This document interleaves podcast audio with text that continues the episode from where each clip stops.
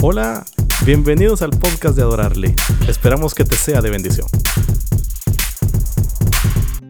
En los siguientes episodios de nuestros podcasts vamos a ser testigos de un hecho insólito. Vamos a ver cómo un paralítico es introducido en una casa por una abertura preparada en el techo. Para poder ir poniendo nuestra mente en el contexto y nuestro corazón en la atmósfera que necesitamos entender, Vamos a leer una porción de la escritura que está en Marcos capítulo 2, versos 1 y 2. Y dice así, habiendo entrado de nuevo en Capernaum, varios días después, se oyó que estaba en casa y se reunieron muchos, tanto que ya no había lugar ni aún a la puerta, y él les exponía la palabra.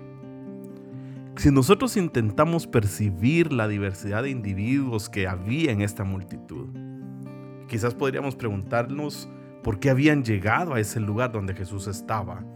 ¿Por qué era que ellos estaban ahí? ¿Qué podía ofrecerles Cristo? ¿Y qué necesidades padecían ellos? ¿Cómo era posible que vivieran en medio de una situación en la cual un paralítico era metido en la casa? Ahora pensemos en esto.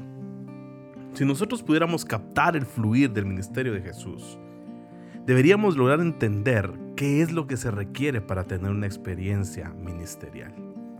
Este texto relata que la gente se empezó a juntar cuando se oyó que Jesús estaba en casa. Nota esta frase.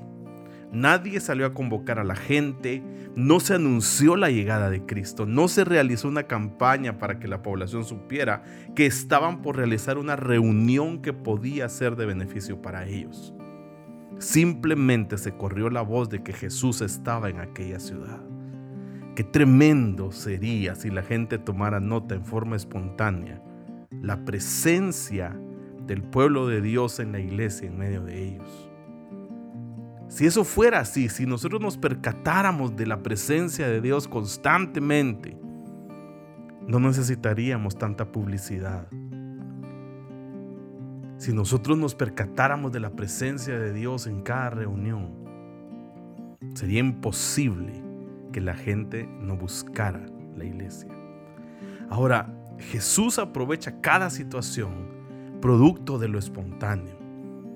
A veces dejamos pasar excelentes oportunidades porque creemos que no hay condiciones para poder ministrar la palabra de Dios.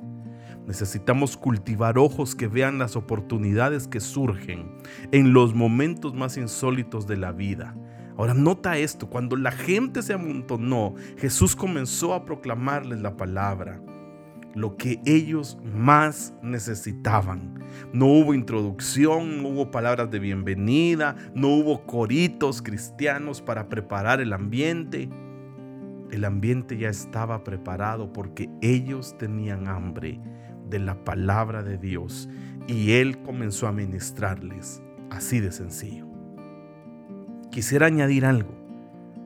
Si nosotros pensamos por qué un leproso no pudo llegar a Jesús por la puerta, si la gente hubiese visto, seguramente le hubieran abierto paso, pero no lo vieron porque estaban de espaldas a Él, absortos con la persona de Jesús.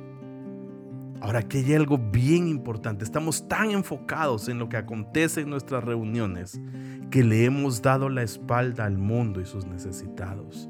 No vemos ni abrimos espacio a aquellos que necesitan más del Señor que nosotros. Nota esto. La sanidad del paralítico no fue resultado del corazón compasivo de la multitud, sino de la insistencia de los cuatro amigos de ese paralítico. Qué maravilloso tener amigos así. No obstante, debemos orar que el Señor nos permita cultivar la sensibilidad hacia los necesitados, para que los necesitados no sean obligados a entrar por los techos. Gracias por escuchar nuestro podcast. No olvides que puedes suscribirte a nuestras redes sociales Instagram, Facebook, YouTube. Búscanos como Adorarle GT y síguenos también en nuestros canales de podcast, Apple Podcast, Spotify.